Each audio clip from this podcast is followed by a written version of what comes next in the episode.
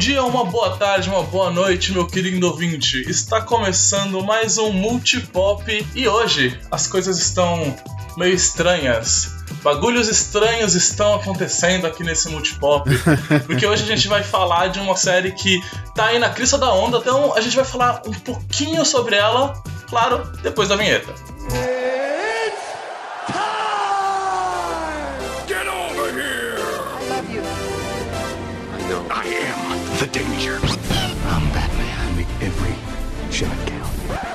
Just roll.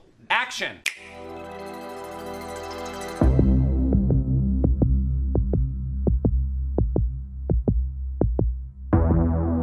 E para falar dessas coisas estranhas e peculiares, eu fui lá no Mundo Invertido, no Upside Down, e trouxe pessoas queridas para me ajudar nessa aventura com um gostinho dos anos 80. Eu trouxe aqui o nosso querido Marcelo. E aí, pessoal, tudo bem? Como é que vocês estão? Olha, devo dizer que eu me senti pessoalmente ofendido por falar que eu sou um cara dos anos 80, mas na verdade eu sou. A justiça é muito injusta, né, Rogerinho?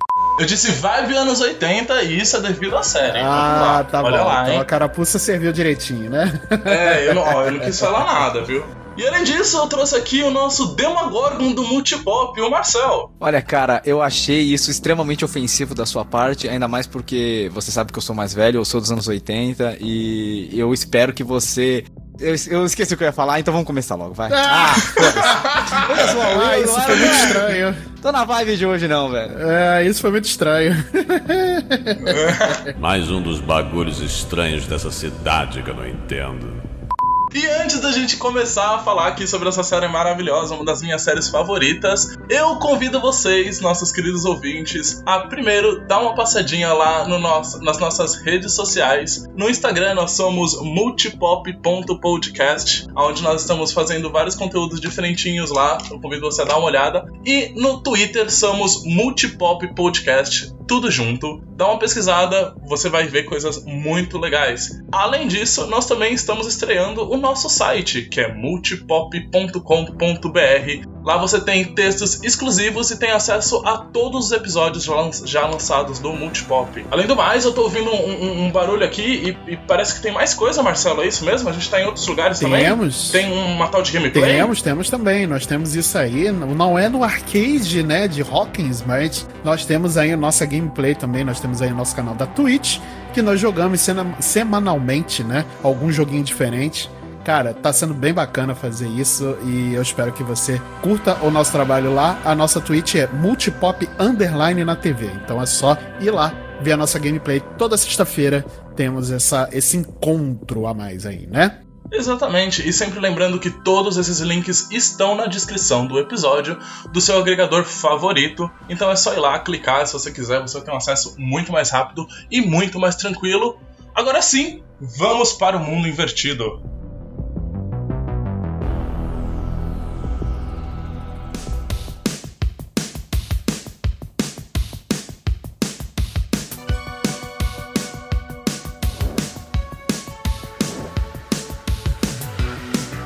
Stranger Things Things, que a palavra. Things.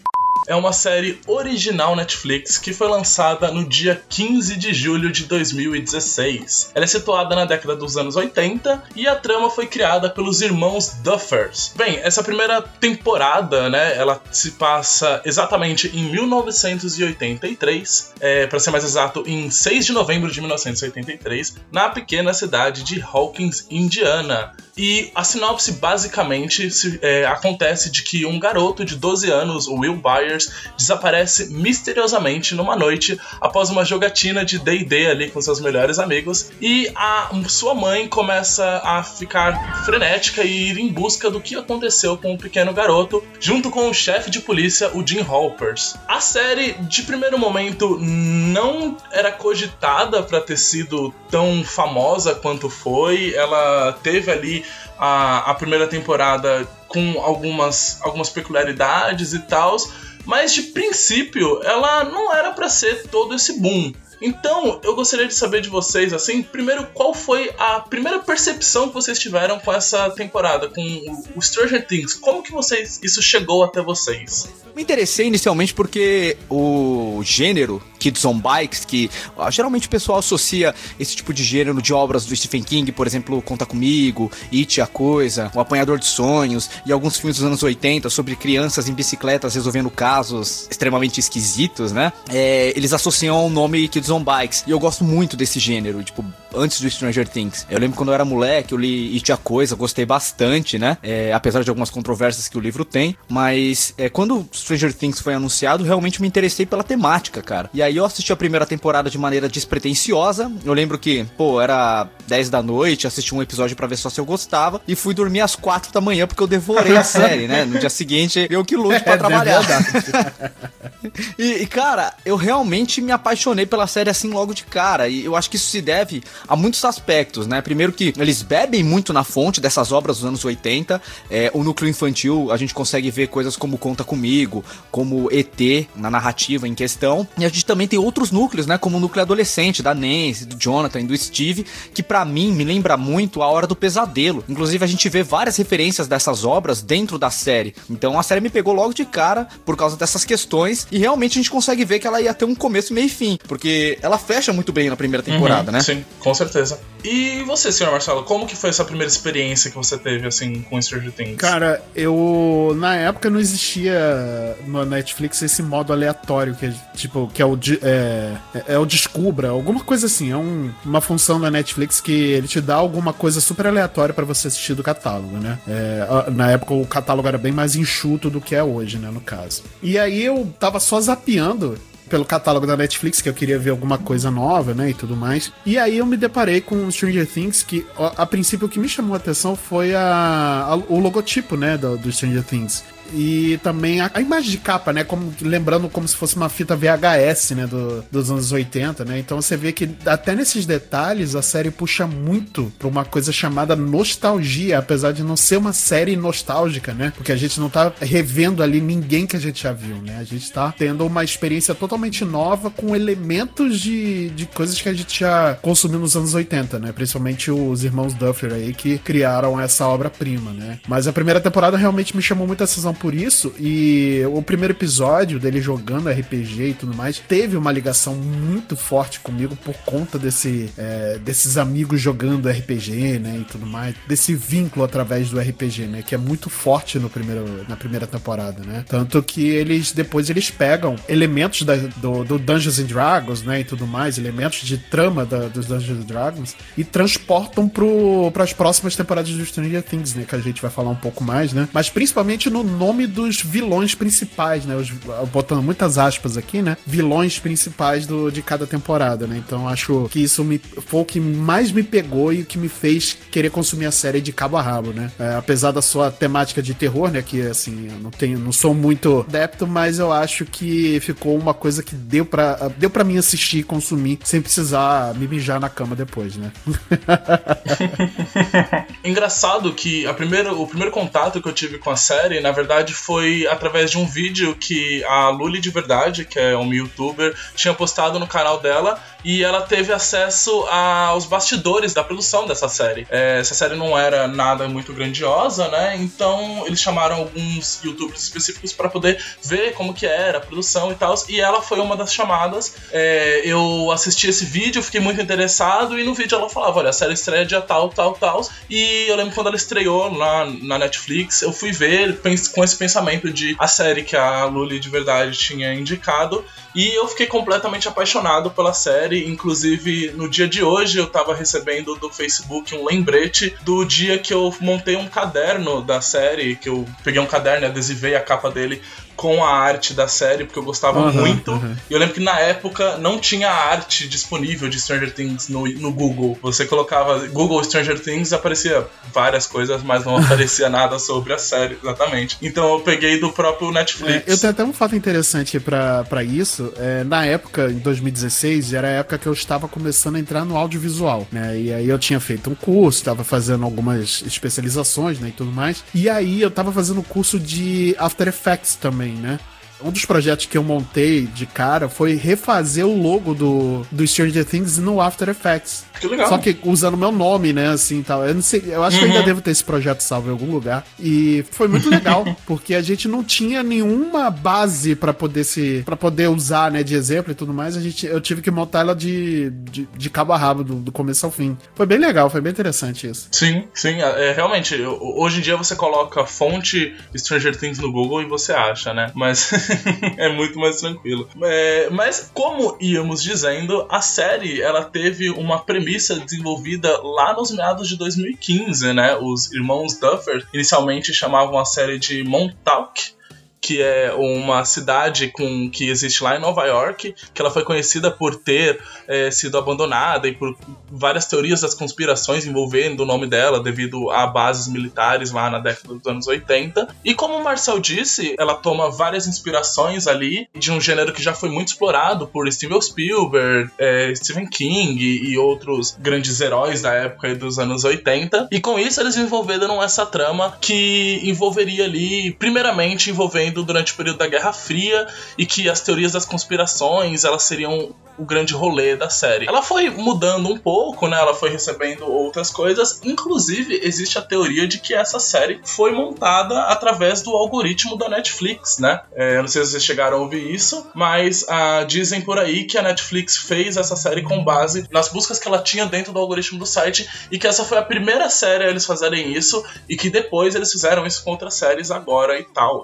Não sei se isso é verdade ou não, mas se for verdade, isso acabou se provando um grande sucesso, uma vez que Stranger Things acabou conseguindo um, um- um público gigantesco, sendo extremamente aclamado pela crítica nessa primeira temporada. Além do mais, depois, em 2017, a série chegou a ganhar uma segunda temporada, mas a gente ainda não vai falar um pouquinho sobre a segunda, a gente vai focar aqui um pouquinho na primeira temporada. E agora que a gente já falou um pouquinho sobre essas primeiras experiências, eu queria que vocês começassem a falar um pouco sobre o que vocês acham sobre os personagens. Aqui a gente é apresentado a Eleven, que é a nossa personagem principal, teoricamente, assim, entre algumas aspas, que foi que é uma criança meio estranha, que a gente sabe muito pouco sobre o passado dela, que aparece numa floresta ali com os cabelos raspados, além das crianças, Will, que como já mencionei na sinopse, é um menino que acaba sendo desaparecido, Dustin, que é um dos melhores amigos do Will, é, Lucas, também faz parte do grupo,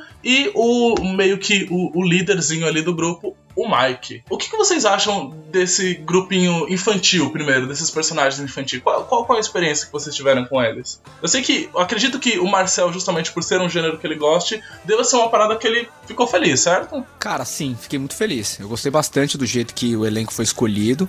É, eles seguem bem os arquétipos que geralmente eles acabam escolhendo para esse tipo de obra, né? Dos anos 80, crianças com bicicletas e tal. É, o Mike é muito parecido em essência com o Bill do It. E eu acho que uma das que pra mim foram mais interessantes é o Dustin, que ele realmente é um personagem Sim. que me cativou muito na primeira temporada. Ele é o alívio cômico, ele é engraçado e eu acho que ele destoa bastante do que já tinha sido feito em outras obras dos anos 80. Então, ele em específico eu acho um respiro de novidade bem legal, sabe? E eu reassisti a primeira temporada esses últimos dias e eu acho engraçado, tipo, você ver realmente o crescimento dessas crianças. Assistir elas quando elas eram bem mais novas é interessante. Tipo, pô, o, o Mike antes dele virar o Kyle Rain, sabe? Meu, é impressionante. Tipo, eles cresceram muito rápido e a série inicialmente se passa em 83, né? E, tipo, eu conseguia comprar que era 83, mas eu vou confessar que na nova temporada que a gente tá em 86 é difícil de acreditar que só se passaram três anos e, tipo, eles cresceram daquela verdade, forma. É verdade, caraca. Devo concordar com o Marcel em relação ao Dustin, porque ele não é o bobo da corte, sabe? Ele é o personagem alívio cômico, mas ele não é o bobo da corte, né? E ele é um, um personagem super fundamental ali pra, pra essência do grupo é, se manter e aquela ligação entre os membros, né? Porque o Dustin é o cara mais easygoing ali, né? E tal, é o cara que vai atrás do, da galera, que é. Putz, ele é, ele é um amigão assim que todo mundo queria ter, né? Sim. Assim, a minha experiência com essa, com essa galerinha, do- dessa turminha do barulho, Uma turma do barulho encarando uma aventura de gente grande. do, do pessoal ali do Mike e tal, do, do Will, assim, é, você vê que eles são diferentes na essência, mas é uma coisa que eles se completam, né? Não sei se vocês tiveram essa, essa mesma impressão que eu tive, que eles se completam demais, assim, né? E parece tudo se encaixar muito perfeitamente entre eles, né? É, e como diria o Lucas, teoricamente, né? Falando.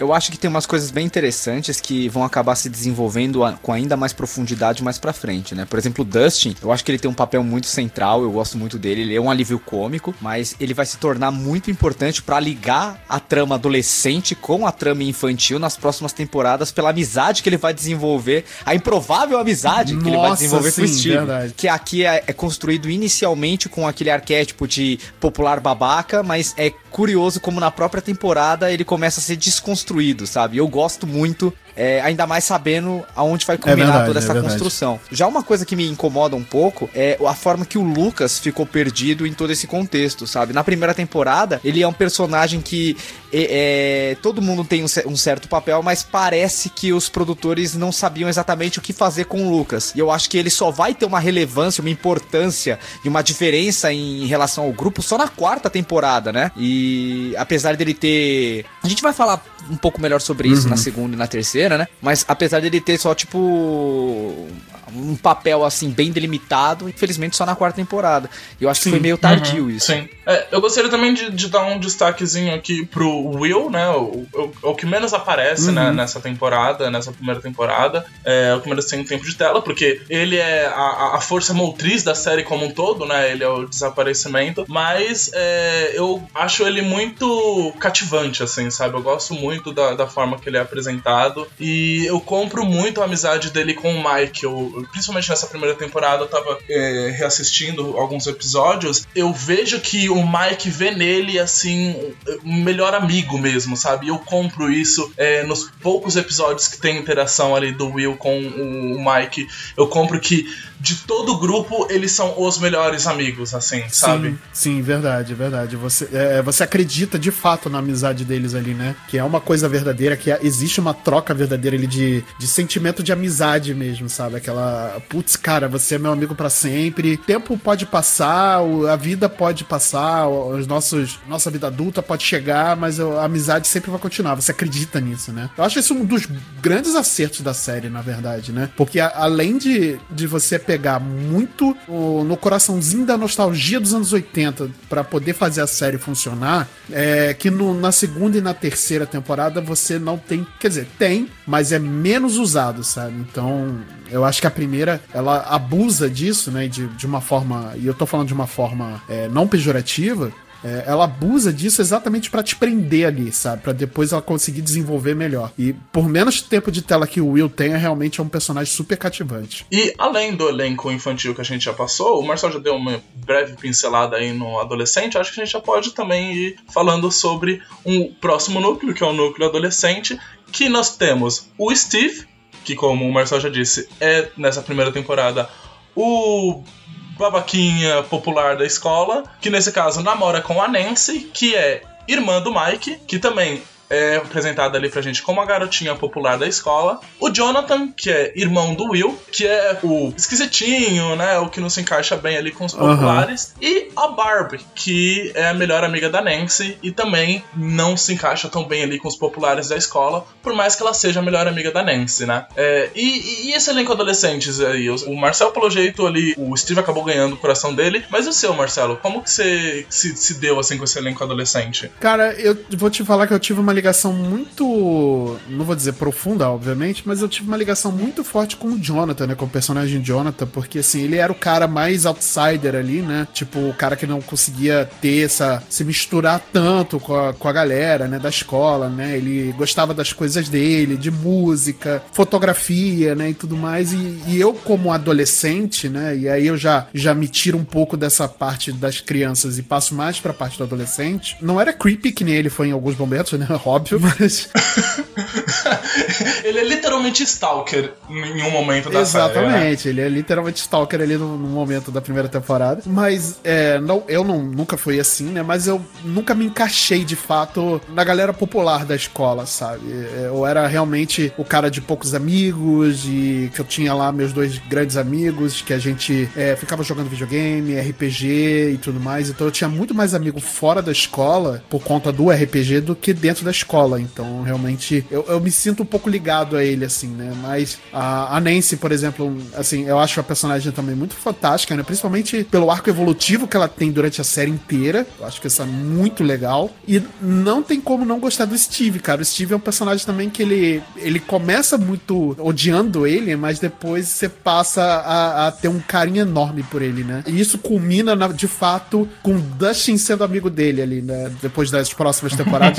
eu acho que o nosso, ra- a nossa, a nossa régua de tipo, se a pessoa é legal ou não é o Dustin, né? Então, eu acho, eu acho fantástico isso. É curioso, Marcelo, você ter falado do, do Jonathan, porque eu também me identifiquei muito, eu gostava muito dele na primeira temporada, ainda mais pelo gosto musical do cara, né? Ele apresenta The Clash pro irmão mais novo, e parece que ele foge daquele estereótipo do irmão mais velho babaca, que, que é a distância do irmão mais novo. Aqui não. O Jonathan ele tem um papel muito acolhedor em relação ao Will, sabe? E ele tem um arco de evolução também em relação a Nancy, que é, assim, bem fora do convencional. Ele começa como um stalker meio esquisito tal, mas aí a gente começa a ver que ele vai evoluindo durante a série, principalmente em meio à dor que é aquela incerteza se o irmão dele tá vivo ou não. Eu acho que o Jonathan aqui nessa primeira temporada ele é um personagem muito bem construído. Eu acho que ele, ele faz o caminho contrário do Lucas. No começo sabiam exatamente como o personagem deveria ser, qual era o papel dele em relação àquele contexto, mas pouco a pouco isso foi se perdendo. E quando a gente for falar mais pra frente, na, na quarta temporada, na minha opinião, eu acho que é um personagem que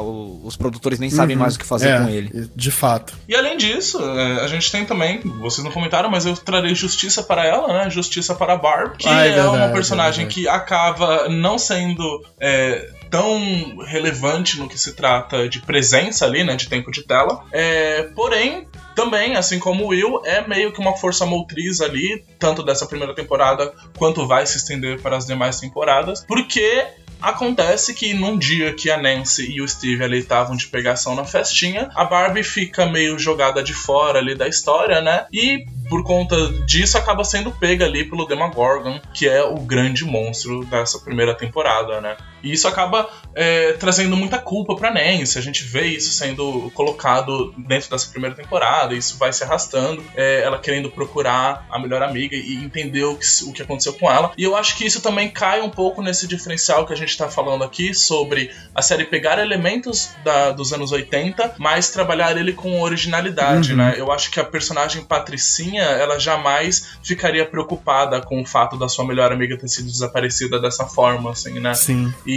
a Nancy não, a Nancy ela tem uma certa preocupação ali. Você vê que no final das contas ela realmente é, gostava muito da Barbie como um todo e ela se preocupa com ela, mesmo que ela tenha deixado assim esse deslize, que foi um deslize assim completamente trágico no final das contas, né? E é curioso que a gente já vê algumas das características investigativas da Nancy que viriam a calhar muito nas próximas temporadas, né? Sim. Uhum, nossa, demais. É é verdade, inclusive ela é o Batman de Stranger Things, né?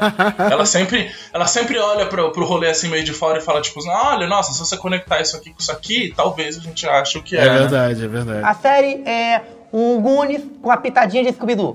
Principalmente a partir da terceira temporada, né? Apesar de não ser a temporada mais memorável, na terceira temporada você vê esse, essa evolução dela, principalmente quando entra aquele repórter todo paranoico lá, né? Que dá jogada também, que eles começam a procurar pistas do que tá acontecendo e tudo mais. E, cara, eu acho. eu- por isso que eu gosto muito da Nancy e, do e da evolução dela na série como um todo, né? Eu acho uma personagem fantástica, fantástica mesmo.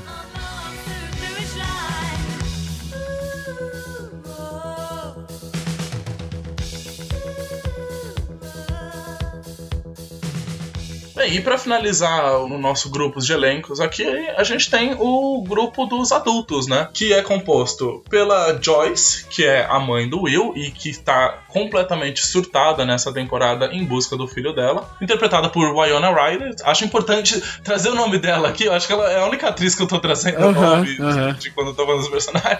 Mas isso é um, um fato porque ah, nessa primeira temporada ela era o grande nome de sucesso da, da, da série, né? Inclusive, lembro que tinham headlines que falavam a série da Wyona Ryder. É verdade, sabe? é verdade. Ela teve um grande sucesso aí nos anos 80 e Sim. tal. Ela foi ressuscitada, né? Porque a carreira dela meio que tava em declínio, né? Ela não tava fazendo grandes produções assim. Uhum. E Stranger Things acho que foi uma, uma virada assim de ponto pra ela muito é, muito legal, né, pra carreira dela, né? faz a mãe do Will, como a gente acabou de, de falar aqui. Além dela, nós temos o Jim Hopper, que é o chefe de polícia da região, que ajuda toda essa busca do Will. Ele é o, o grande cara.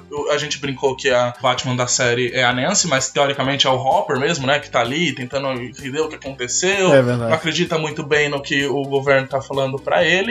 E assim, o importante dessa primeira temporada são esses dois mesmo, né? A Joyce e o Jim. Não, isso é. Eu acho que dá pra citar também o Dr. Brenner, que é uma figura misteriosa que aparece a temporada inteira perseguindo a Eleven, cujo ela chama de pai. E, e ele seria a representação do governo americano e o que, que tá rolando com aquelas crianças lá que acabaram sofrendo experimentos na mão desse laboratório que ninguém sabe exatamente pra que, que serve. Então ele é uma figura recorrente. No final, ele acaba fazendo um acordo com a Joyce pra entrar no mundo invertido e resgatar o Will, né? É por meio desse cara que a Joyce e o, e o Hopper conseguem entrar. E aí, supostamente, ele acaba sendo morto pelo Demogorgon, né? Mas pra frente a gente vê que não é bem o caso. Ele é uma figura acerca de muitos mistérios. Inclusive, se eu não me engano, tem um romance inspirado nessa figura, né? Contando um pouco mais sobre a relação que ele tem com a cidade Hopkins e com aquele laboratório que ele faz Uhum, parte. Sim, perfeito, muito bem lembrado. E inclusive legal o detalhe de que Stranger Things acaba depois sendo expandido pra várias mídias, né? E tem outras paradas que falam um pouquinho mais sobre a série depois. Eu acho legal como a série ela conquistou tanto na primeira temporada, né? A gente é, tá aqui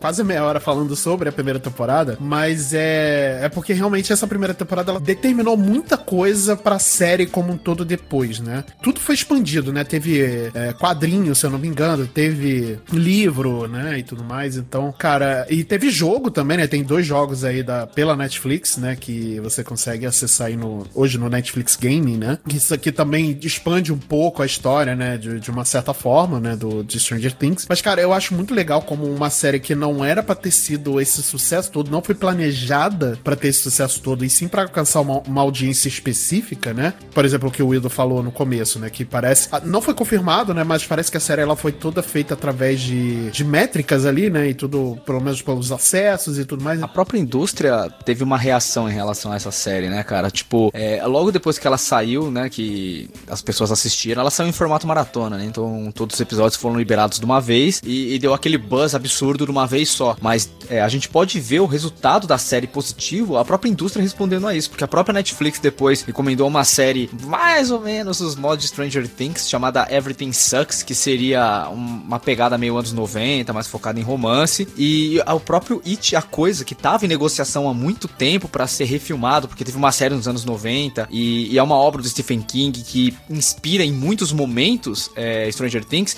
também foi adaptada nesse meio tempo, né? It, a coisa acaba estreando em 2017 e, inclusive, o, o Finn Wolfhard, que é o Mike aqui, ele também participa de It, a coisa, como o personagem Rich. E foi bem legal essa participação porque a gente vê a, a- a capacidade interpretativa do moleque, porque ele é, o Rich é completamente diferente Sim, do Mike, é sim. impressionante. E ele também tá em Caça-Fantasmas, né? O Mais Além. É, ma- mas aí ele já virou Kylo Ren, né? aí fica mais fácil de diferenciar Mas ele. também tá diferente, cara. Ele tá um adolescentezinho meio mequetrefe ali, cara. Ele, você vê que o cara, ele, esse ator, ele realmente é um- tem um futuro brilhante aí na, na indústria, né? Sabe, sabe um papel perfeito pra Ah. ele interpretar no cinema hoje em dia? Joey Ramone. Joey Ramone, verdade.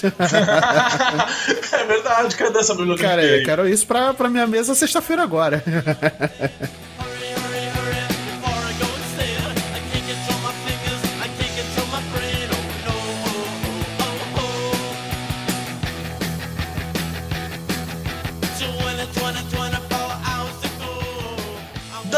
já o, a finalização assim dos comentários gerais sobre a primeira temporada, é, a gente pode falar um pouquinho sobre o que foi o, o final mesmo, né? O, o final dessa história que nos foi apresentada. É, é engraçado porque conforme é, a gente tá conversando aqui e tá tudo sendo realizado, é, a, a gente vai percebendo um pouco o- a simplicidade desse roteiro, mas que se mantém nos nossos corações. Eu acho que a gente acabou falando bastante dos personagens, porque eles ficam com a gente de uma certa forma, né? E o roteiro em si acaba sendo entregue a essa grande. Não esse grande clichê, mas esse grande status quo que nós já entendemos de uma aventura ali é, divertida, meio sessão da tarde, né? O que, que vocês acharam do final da- dessa temporada como um todo? A primeira temporada ela terminou pra mim muito muito bem com um cliffhanger ali no final, né? E você acredita que, que todo mundo conseguiu derrotar o Demogorgon, né? Que aquela grande ameaça ali do mundo invertido tinha acabado e tudo mais. E aí no final você tem um aquela imagem lá do Will cuspindo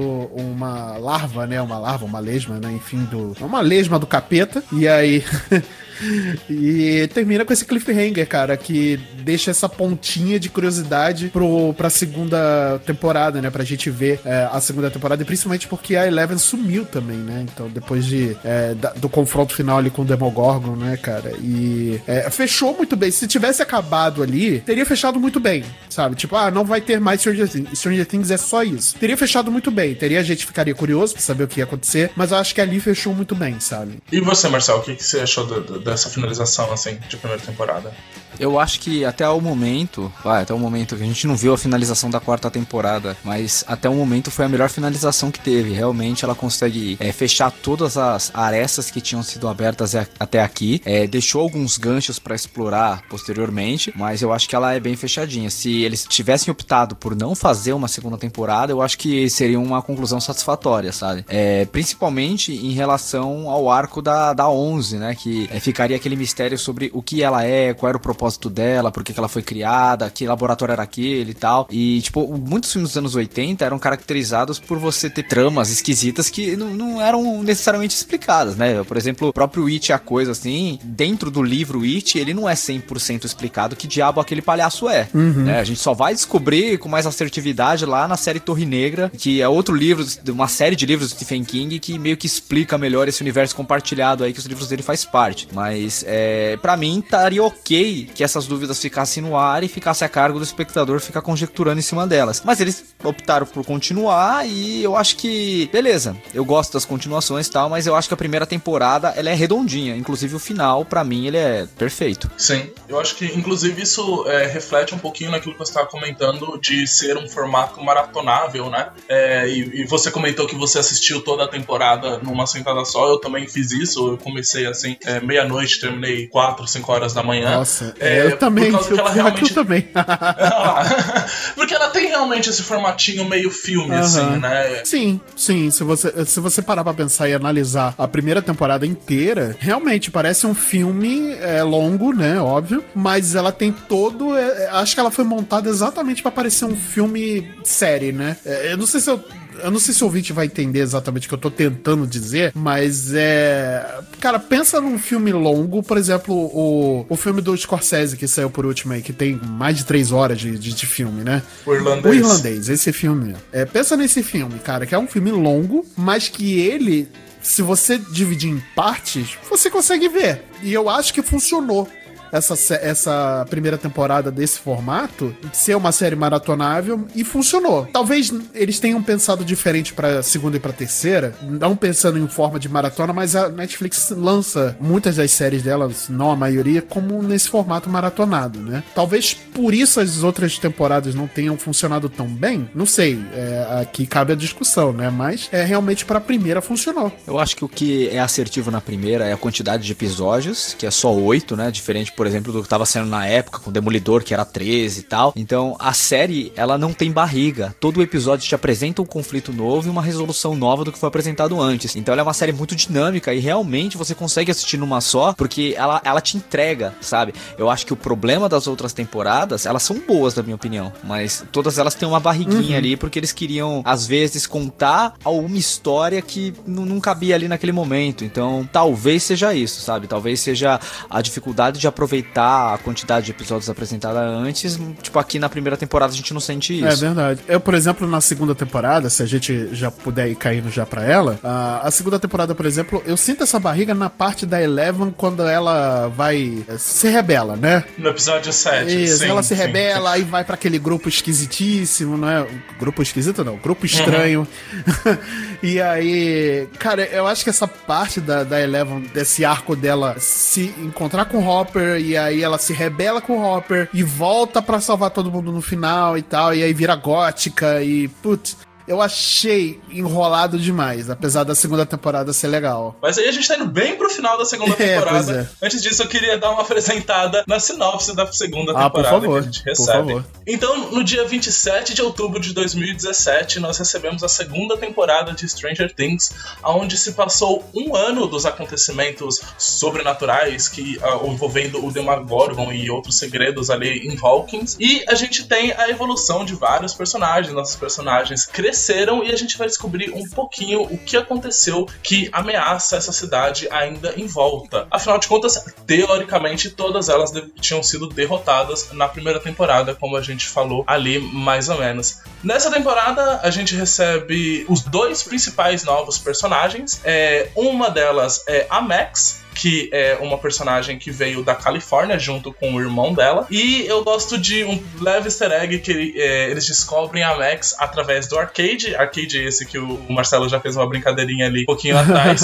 e o, o nome dela no arcade, que ela salva o nome dela, é Mad Max. Eu acho isso sensacional. Eu adoro esse nome, não sei porquê. Porque lembra Stranger Things, cara. Stranger Things não, lem- lembra Life is Strange. Life is Strange, é Opa! verdade, é verdade. Olha aí. Olha aí. Muito Strange aí pra lembrar, que até me confundi. É verdade, é verdade. Muita coisa estranha, não adianta. Eram coisas meio estranhas O que, que vocês acharam da introdução dessa nova personagem, assim? É, principalmente porque é uma coisa muito difícil você introduzir uma nova personagem é, num grupo que tá tão fechadinho ali, né? Tava tão bonitinho e já tinha nossos corações. Eu achei isso necessária, achei bem necessária, porque é, a gente vê que as crianças elas estão crescendo e a gente precisa de uma outra voz feminina ali, né? Ainda mais porque a Eleven não é conhecida por ser muito faladeira, então é muito verdade. interessante a gente ter uma menina que é principalmente por causa da questão de representatividade, né? E, e a atriz ela me ganhou logo de cara. Eu comecei a me identificar, a gostar mais da Max do que da própria Eleven, sabe? Eu acho que as questões familiares dela foram muito bem colocadas na série. É, a própria introdução do Billy, que seria o meu irmão dela também, eu achei que foi bem legal a, a criação de um personagem que realmente parece o bad boy dos anos 80. Ele, é? ele lembra muito aquele personagem que faz bullying com, com a molecada do It, a coisa, sabe? E, e sim. sabe o que é engraçado, Marcel? Esse ator que faz o Billy foi o Ranger Vermelho no filme do Power Rangers, daquele que re- reintroduziu, refez ali ao Power Sim. Rangers, né? Então, é, você vê. Foi, ele foi o Injustiçado. Jason. Não, injustiçado mesmo. Esse filme é excelente, cara. É um filmaço. Eu adoro esse filme. Esse filme é excelente e, e fica a dica que tem continuação nos quadrinhos do universo desse filme aí, vale muito a pena porque, mano, achei demais a, esse filme no geral e pra mim foi um baque, sabe, ter esse personagem, esse ator fazendo um personagem todo mala, quando o Jason era tipo justamente o cara popular, só que ele era o cara nice guy assim, É, que protegia o exato. Billy, sabe? Que era o Billy no caso dos Power Rangers que sofria bullying e tal. Isso, isso. Então, eu, eu achei bem interessante, ainda mais porque os próprios Power Rangers, esse, essa revisitação ao conceito, lembrou muito o Clube dos Cinco, né? Eles inclusive se conhecem na detenção e tal. Sei lá, ficou tudo naquela seara de anos 80 gostosa que a gente, a gente adora. e, assim, adorei tanto o Billy quanto a Max, acho que foram duas adições. A melhor coisa da segunda temporada foi a adição desses dois personagens. Com certeza, eu concordo com o Marcel em tudo que ele falou. E além de ser mais uma voz feminina ali, né? é, eu acho que em muitos momentos a Max ela rouba a cena da Eleven, né? Exatamente porque o arco da Eleven no na segunda temporada tem essa barriga que fica chato, fica chato. Então eu acho que foi um- uma adição muito interessante pra série ter a, a- a Max ali como a, a segunda, ou a principal, né? Em alguns casos, como a, a personagem feminina ali, né? É, tirando a Nancy, né? Tirando, né? Essa, a, a mãe do Will, né? Enfim. Essa segunda temporada, é, eu sei que, em geral, ela não é a favorita de muitas pessoas. Eu gosto muito dela. Assim, eu gosto de todas as temporadas de Stranger Things, gente. Desculpa, eu não consigo nem. eu nem disfarço, eu amo Stranger Things. Eu não, não, não tenho o que fazer assim. Pra mim não tem temporada ruim, eu gosto de todas. Mas essa segunda temporada, eu acredito que ela tem uma questão que ela é essencial dentro de si. Porque ela é a temporada que começa realmente a deixar Stranger Things com mais cara de série zona. Então ela pega vários conceitos e começam a deixar maiores ganchos para que fossem mais explorados é, nas próximas temporadas. É, exemplo disso, por exemplo, é que nessa série nós temos a apresentação do Dr. Eu esqueci, me, me fugiu o nome dele. Dr. Sam é, o, é um cara que vai ser muito importante agora na quarta temporada. É, além disso, a gente é apresentado ao Murray, que é o crazy guy ali, né? Que é contratado justamente para investigar a, a situação da Barbie. Então eu acho que essa segunda temporada ela começa a virar mais série, sabe? Ela começa a deixar mais coisas que vão sendo muito importantes ali mais pra frente. É, conforme eu fui reassistir ao, alguns episódios da segunda temporada também, em vários minutos eu me peguei falando, tipo, nossa nossa, isso é muito importante na quarta temporada, ah, isso é, isso é relevante na quarta temporada. Então eu acho até que um caso meio que o, o, nerd talvez identifique meio como a Era de Ultron, sim, sabe? O sim, Vingadores sim, Era de Ultron. É um filme que, com o passar do tempo, ele foi ficando melhor. Eu acho que essa segunda temporada, com o passar do tempo, ela foi melhorando no meu uhum. coração.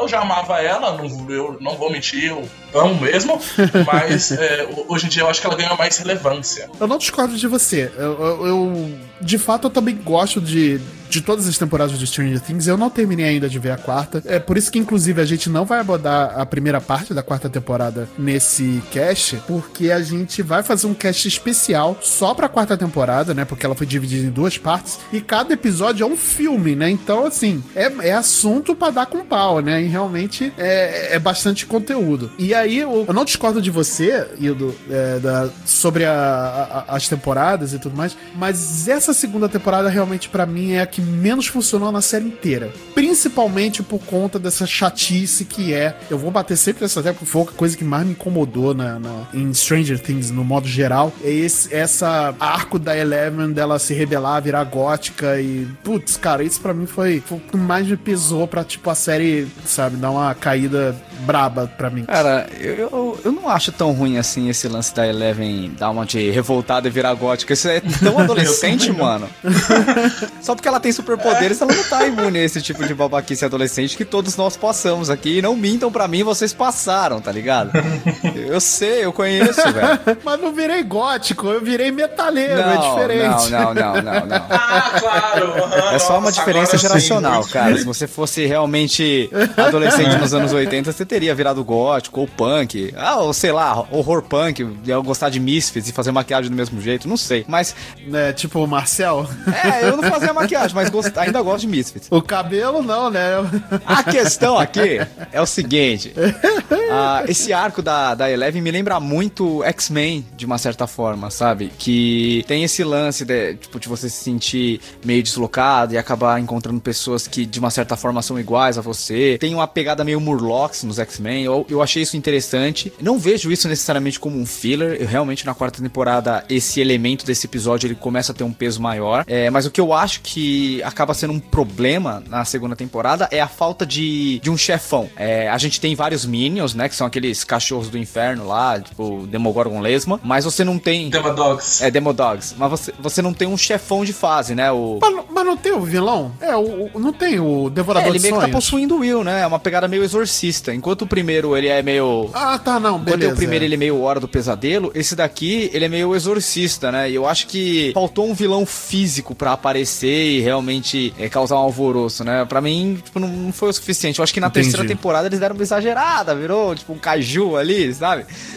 Mas eu gostei, isso eu gostei. Talvez tenha sido esse o problema da segunda temporada. Eu gosto dessa temporada também. Acho inferior à primeira, acho mais perdida. É, mas eu acho que ela consegue desenvolver melhor o uhum. arco de alguns personagens que ficaram de lado na primeira temporada. E, na moral, velho, a adição do Billy da Max compensa demais. Nossa, sim. Ah, sim. sim. Principalmente a Max, assim. Eu até convido a, a, o pessoal a reassistir é, essa temporada com essa ótica de uma expansão necessária, assim, sabe? Acho que isso melhora ela bastante, assim como eu- foi o exemplo que eu usei de Era de Ultron, assim, eu vejo várias pessoas falando que hoje em dia gostam mais de Era de Ultron do que quando assistiram na época. Acho que você vê ela como uma expansão, é, até mesmo essa parada meio punk que eles apresentam ali na, na- naquele episódio que o pessoal fala que é um episódio filler, eu acho que ganha um outro reforço, assim, e eu, eu gosto do episódio filler, eu, eu sou todo errado, eu gosto do episódio filler, eu, eu adoro o Will sendo exorcizado ali, eu acho do caraca, Sim. nossa, mano, a Nancy enfiando o ferro quente nas costas Nossa, dele, assim. Caracas, eu acho sensacional esse exorcismo assim dele. Então,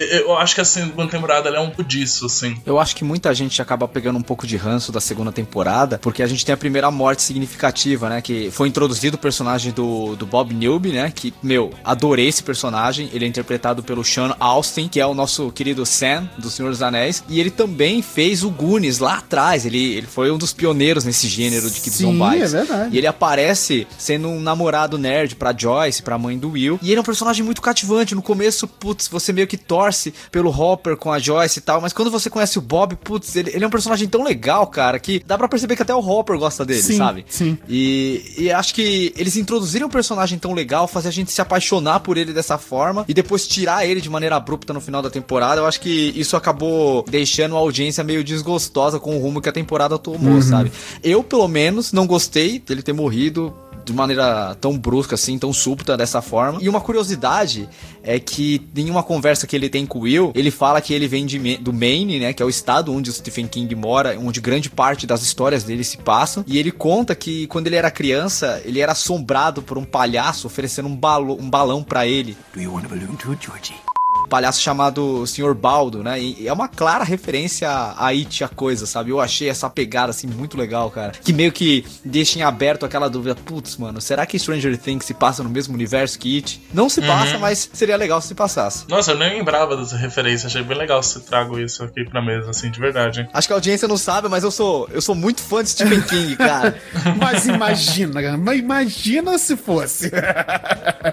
mas é, mas você deu um pontinho a mais agora pra, pra segunda temporada pra mim. Cresceu um pontinho a mais. Obrigado, Marcelo. Você é um querido. Disponha, estamos aqui pra isso.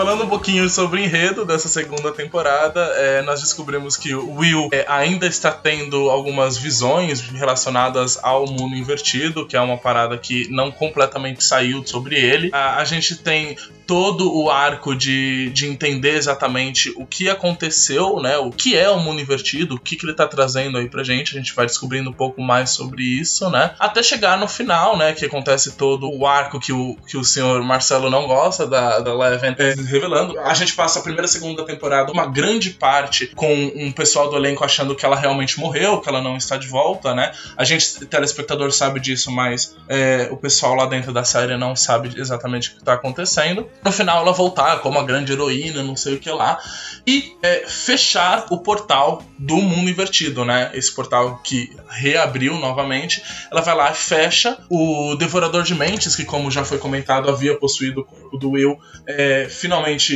some, né? Vaza e Eleven fecha esse portalzinho aí. E novamente voltamos à boa e velha coisa de está tudo normal, está tudo feliz, né? Até ali a gente tem um corte final. é, depois do baile, a gente tem um baile. Eu gosto muito do baile. é verdade. Então, Matheus, toca Every Breath You Take aí, porque ela é. Assim, ela fecha muito bem a Aham, temporada, aham. por mais que. Ela é meio creepy, né? É, a, a- a baladinha é legal, assim, pra, pra poder dançar coladinho com, com a mozona, com o mozão, mas a letra é meio creepy.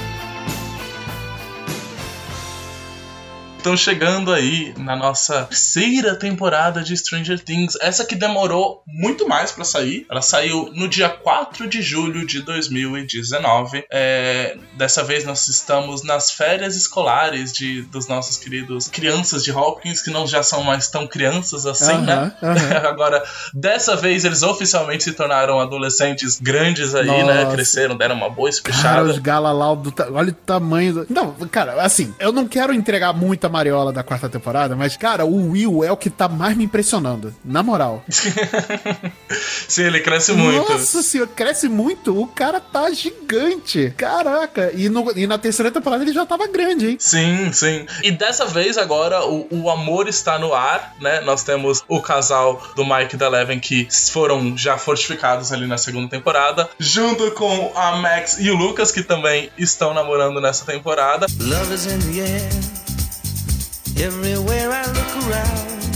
E eles estão aproveitando as novidades do recém-inaugurado shopping da cidade, né? Que é o grande local dessa temporada e é onde o grupo de adolescentes descobrem novas amizades, novos romances e, claro, novos mistérios. Que era o fenômeno do, dos anos 80, né? Do fim dos anos 80, que são os grandes shoppings nos Estados Unidos, né? Finalmente chegou. Pra quem não sabe, assim, pra muitas cidades pequenas, né? Hawkins era uma, é uma cidade fictícia, mas é uma cidade pequena, né? Dentro do estado de Indiana. Essas cidades pequenas começaram a receber esses grandes shoppings muito tardiamente nos anos 80, né? Mas é exatamente pra poder. Foi um movimento pra poder matar os pequenos comércios, né? Então, cara, é, é- é um. Assim, o Marcel vai saber explicar melhor porque ele é o cara da história, mas realmente é essa parada dos shoppings nos Estados Unidos é um negócio meio estranho, assim. Sim, eu acho engraçado eles terem colocado isso nessa temporada, porque justamente a temporada que você tem uma exploração muito mais categórica da polarização da Guerra Fria, né? Os russos aparecem aqui é, de uma forma mais enfática como, entre aspas, os vilões da história, e a gente vê por dois lados, né, que o capitalismo representado pelos Estados Unidos tem esse lance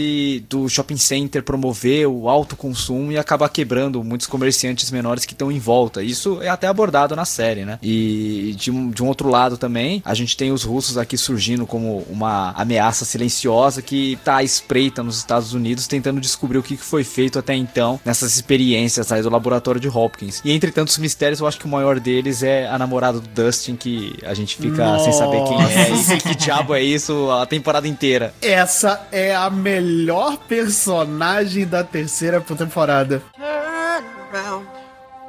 Look at what you see in her face. The mirror of your dreams.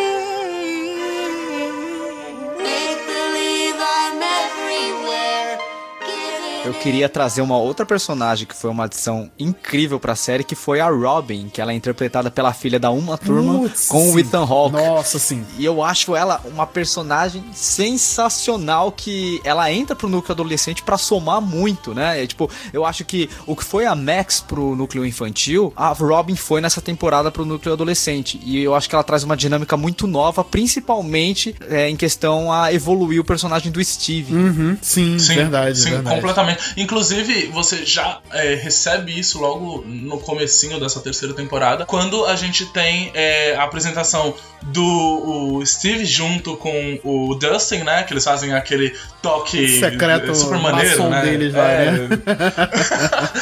que é maravilhoso. E aí, ali você já vê que é, os três, né, é, ficam ali meio que responsáveis pro, pro núcleo dessa temporada. Eu acho que isso é uma coisa muito interessante que eles já haviam feito na segunda temporada. O elenco vai crescendo, né? E a gente vai tendo cada vez mais e mais pessoas participando disso. Então eles começam a dividir, cada é, grupinho começa a aparecer de forma separada. E nessa eles fazem isso muito. Assim, você consegue ver exatamente: olha, esse grupo é o grupo tal, esse grupo é o grupo tal.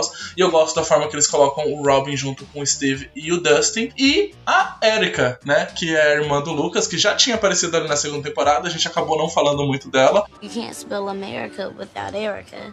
Mas aqui ela ganha uma relevância, assim, é, muito, muito maior, que ela também é a grande sarcástica do grupo, a grande ácida aqui, né? Que não acredita muito nas coisas, mas que também é importante pra trama de certa forma, né? É, uma coisa interessante também de se dizer que essa temporada ela vai girar tudo em torno do dia da independência dos Estados Unidos, né? Eu acho que a gente também pega como, assim, meio que cada temporada brinca com um feriado diferente, né? A primeira temporada tá lá pro final do ano, a segunda vai bastante pro, pra questão do Halloween, tanto que eles se vestem como os caça-fantasmas, e essa aqui vai pro lado do, do dia da independência dos Estados Unidos, né? Que é o 4 de julho. E é curioso porque justamente é nessa temporada que a gente tem os aspectos que definem a sociedade americana questionados na figura do shopping. Então, essa é uma temporada que poderia cair muito fácil no ufanismo, mas por um olho mais atento a gente percebe que cai pra um lado meio da crítica, sabe? Invertendo um pouco os papéis do que eram feitos nos filmes dos anos 80. Sim, verdade, verdade. Eu gosto bastante dessa terceira temporada, tipo, bastante mesmo. Eu acho que ela é a minha segunda favorita, só perde pra primeira mesmo. Diz que a gente já vem falando sobre Stranger Things como um todo, que ela é pegar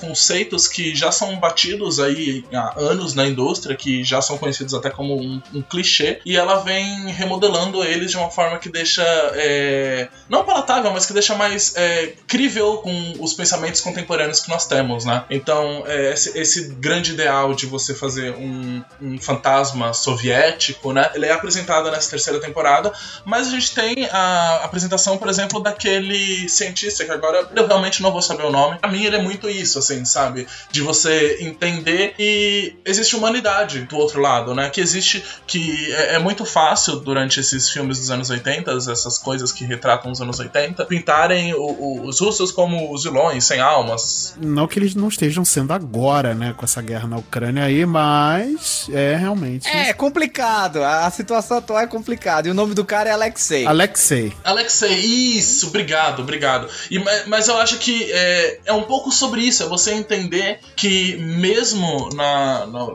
nessa, na grande figura vilanesca, nos é pintado dentro da mídia, a gente precisa entender que existem seres humanos e, e recortes muito específicos dentro daquilo, sabe? Então eu acho isso interessante, até mesmo para os dias de hoje. Acho que, né, o Marcelo aí comentou, é complicado e é muito complicado.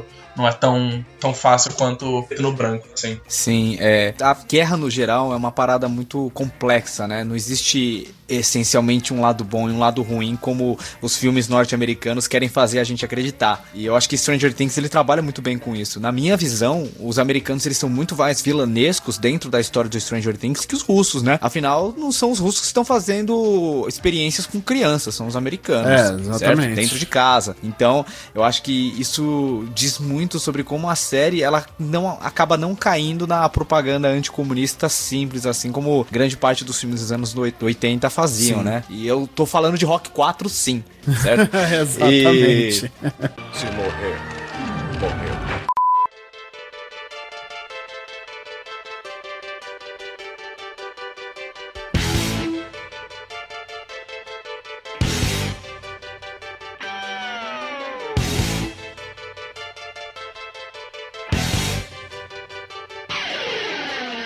E entre os personagens que foram introduzidos nessas temporadas mais recentes, né? Eu queria dar destaque também pro Murray Bauman, que ele vai acabar tendo muito destaque na quarta temporada, Uhum. né? Já que o, o Hopper ele não tá tão presente. E ele começa a ser melhor explorado aqui, né? Porque é ele que é o cara que traduz o que o Alexei tá falando, porque ele manja de russo. É verdade, Ele tem é verdade. contato na União Soviética e tal. Ele é meio maluco, jornalista e Ele tal. é meio paranoico, Eu assim, né, adoro como- esse personagem. é, meu. E ele é uma figura meio patética, É, né, cara? verdade. E eu acho isso muito legal, cara. Ele, ele é um dos melhores personagens que entraram na série. Sim, verdade. Eu gosto, eu gosto muito de como ele é trabalhado nesse começo da quarta temporada. É, novamente, sem entrar muitos detalhes, né? Porque a gente ainda vai ter o cast da quarta. Mas o. Como o Murray é trabalhado na terceira temporada, né? Com, envolvendo a questão do, do, do Alexei, né? Que ele precisa primeiramente traduzir o que ele tá falando. Depois saber interpretar ali as pistas de, dos experimentos soviéticos também, em relação aos experimentos americanos, americanos, né? E tudo mais. Então, realmente, eu acho muito legal o papel dele ali, né? E como cresceu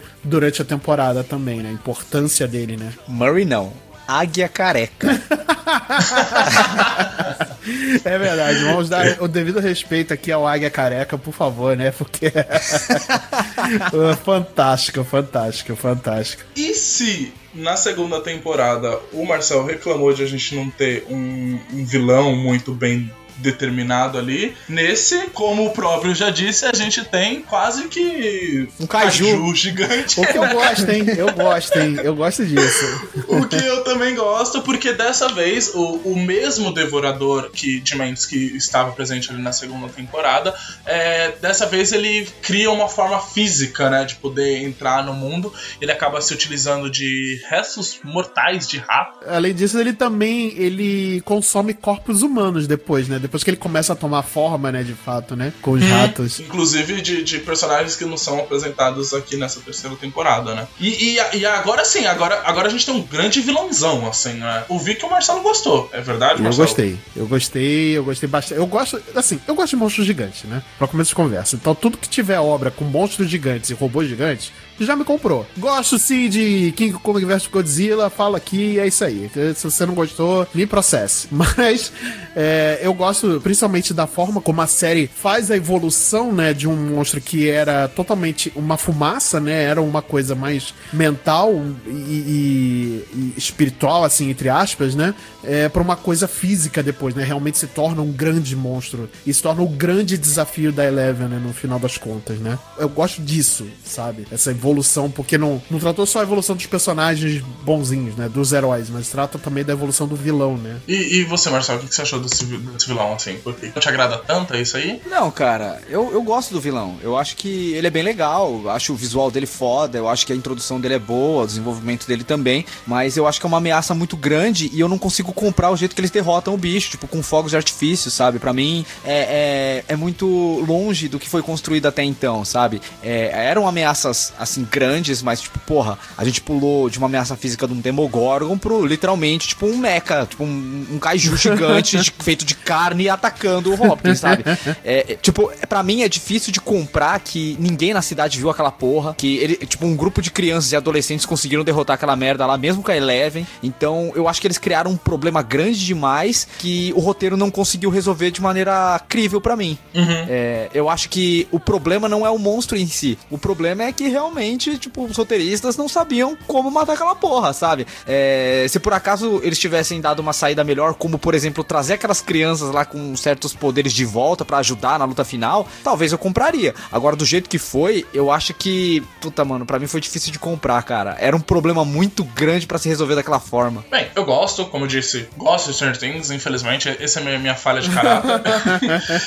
e principalmente porque é, é graças, né, é nessa batalha final que a gente conclui o arco final do Billy, né? É, o, o Billy, durante toda essa temporada, é, é possuído pelo Devorador, ele é, faz meio que ali o papel do Will nessa temporada, de ser o porta-voz dele e tal. Nesse final, né, nessa batalha final, é onde ele se sacrifica e tal, a- a Max vê ele se sacrificando, ele tenta ali é, nos minutos finais de sua vida fazer uma parada legal e eu também acho interessante que a gente recebe um pouquinho é, um background sobre a, a infância dele, né? E o que ele passou e tal. Então, eu acho que assim, se for pra definir bem o que é Stranger Things, eu acho que é um pouco disso, assim, sabe? O, o vilão nunca ele é o vilão, vilão, vilão. Isso a gente. A, a gente falou isso na primeira temporada, falou isso na segunda, e aqui a gente tá de novo. É, a gente. O arco do Billy finaliza assim, e eu acho que, acho que por isso que eu gosto tanto assim dessa parada, desse finalzinho assim. É, tipo, no, no geral, eu acho que é uma, é uma boa temporada. A galera critica muito, eu tenho minhas críticas também em relação a esse final, mas eu acho uma boa temporada, assim. Eu não acho ela terrível, como tem gente que pinta. Eu acho que Stranger Things é uma série que, apesar de altos e baixos, ela é muito consistente do seu começo até agora, sabe? Claramente a primeira é melhor, mas eu não acho que é, ela fica inassistível em um determinada, determinada temporada. Eu não acho que ela é Game of Thrones, por exemplo. Eu concordo com o Marcel nesse ponto de que Stranger Things é uma série muito estável, é, mesmo no seu baixo. Ela, por exemplo, você vê que a primeira temporada, eu, eu deixei bem claro que ela é uma temporada muito estável, ela tem aquele começo, meio fim bem definido e, e ela se mantém. A segunda temporada, eu acho que é a temporada mais fraca e toda a temporada, pra mim, obviamente, eu não estou dizendo que é a opinião do Hildo, nem do Marcel, nem a sua, querido ouvinte, é minha opinião. Ela se mantém numa baixa sempre e ela estável naquele, naquela baixa pra mim. E com isso, não estou dizendo que é uma temporada ruim, que é jogar fora e faz de novo. Não tô dizendo isso. Ela se mantém numa baixa e se mantém ali. A terceira temporada, ela já aumenta bem- mais a qualidade e ela se mantém naquela qualidade que ela se propôs. Eu acho também uma parada legal de Stranger Things. Ela deixa bem é, delimitado ali o quão uma série pode evoluir dependendo do orçamento que ela tiver. É, então, a gente tem uma primeira temporada que claramente não, não era esperado ela ser a maior série da Netflix. E aí agora a gente tem agora uma terceira temporada que ela já era grande coisa, assim. Quando a gente for falar da quarta temporada, então, meu Deus do céu, vira outra coisa. Mas aqui nessa terceira temporada, o valor de produção da série cresce. Muito, muito, muito. E eu não falo nem de efeitos especiais, eu não falo nem de, de, de, de sei lá, grande pirotecnia. Digo valor de produção mesmo, assim. Você vê que é, tem mais é, tem mais roupa, o pessoal se troca mais, é, então é mais figurino, tem é, mais penteado, tem Mais ma- ambiente de filmagem também. mais ambiente de filmagem, então eu acho que isso vai mostrando assim como a, a série também foi crescendo um pouquinho nessa parada também. Eu acho que se, se a pessoa estuda audiovisual, ela estuda cinema como um todo, é, mesmo que sei lá, Stranger Things não seja muito só parado, eu acho legal vocês assistir pra você ver isso, assim, sabe? Você consegue ver o, o que você consegue fazer com um determinado budget e o que você consegue fazer com outro budget específico, assim. Não que isso seja uma via de regra, né? Porque tem muitos filmes que são é, mais competentes do que filmes com budget infinito, com budget bem limitado, né? É, não é uma via de regra, obviamente. Quanto mais dinheiro, melhor, porque você vai conseguir co- fazer coisas melhores, né? Mas não é uma via de regra.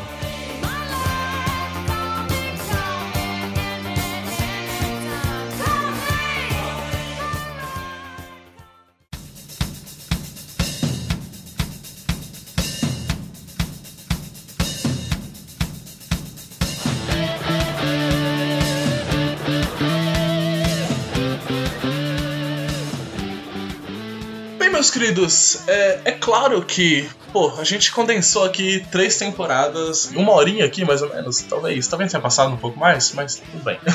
a gente deixou diversos detalhes é, que a gente não falou aqui, a gente não aprofundou em cada personagem, é, a gente não falou, por exemplo, sobre a questão da Robin ser uma personagem lésbica é, abordada nos anos 80, é, a gente não falou de como o, o Will se sente meio deslocado do grupo depois de ter voltado do mundo invertido. Não falamos como o relacionamento da Nancy e o Steve mudam completamente. Olha, olha, o tanto de coisa que a gente não foi É, falando pois aqui. é, pois é. Mas a gente, no geral, quis é, é, falar um pouquinho sobre o sentimento que essa série é, traz à tona, né? Dentro da gente, o- os nossos altos, os nossos baixos, e foi aqui uma discussão meio geral. Se você achou que faltou uma coisa que você falou, mano, não, isso não, eu não acredito que vocês não falaram disso. Você pode ir lá procurar a gente nas nossas redes sociais, no Instagram multipop.podcast ou no Twitter Multipop Podcast, tudo junto. E aí você pode comentar lá pra gente falar, pô, vocês não falaram disso, como assim? Isso aqui faltou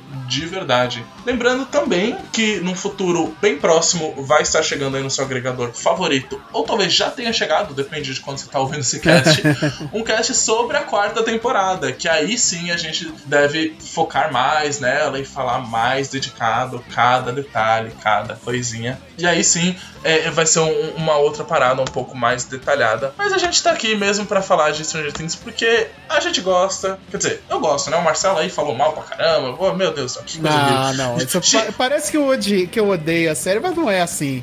Aliás, eu sou, eu devo ser o único do grupo da- do nosso do nosso patotinho aqui que tem moletom e camiseta do High School do, de Hawkins, tá? Não é, então, não é. o- aí, ó, Marcel, high five. Eu não é do High School de Hopkins, eu tenho do Mundo Invertido, mas eu tenho também. aí, ó, pronto, pronto. Eu acho que o Marcel chegou a ver uma camiseta minha de Stranger Things, então acho que estão tudo aí no grupo de, de camisetinhas de Stranger Things. Eu vou lançar a braba aqui. Eu acho que a gente podia fazer um RPG multipop com o tema Kids on Bikes. Olha aí, eu, putz, cara, nossa, vamos tirar essa ideia do papel aí, hein? Vamos tirar, porque É isso. Fica isso aí. aí, hein? Se os ouvintes curtirem aí, deixem nas nossas redes sociais que a gente faz. Exatamente. Dependendo da época que você estiver ouvindo, já provavelmente está no ar. Então, Opa!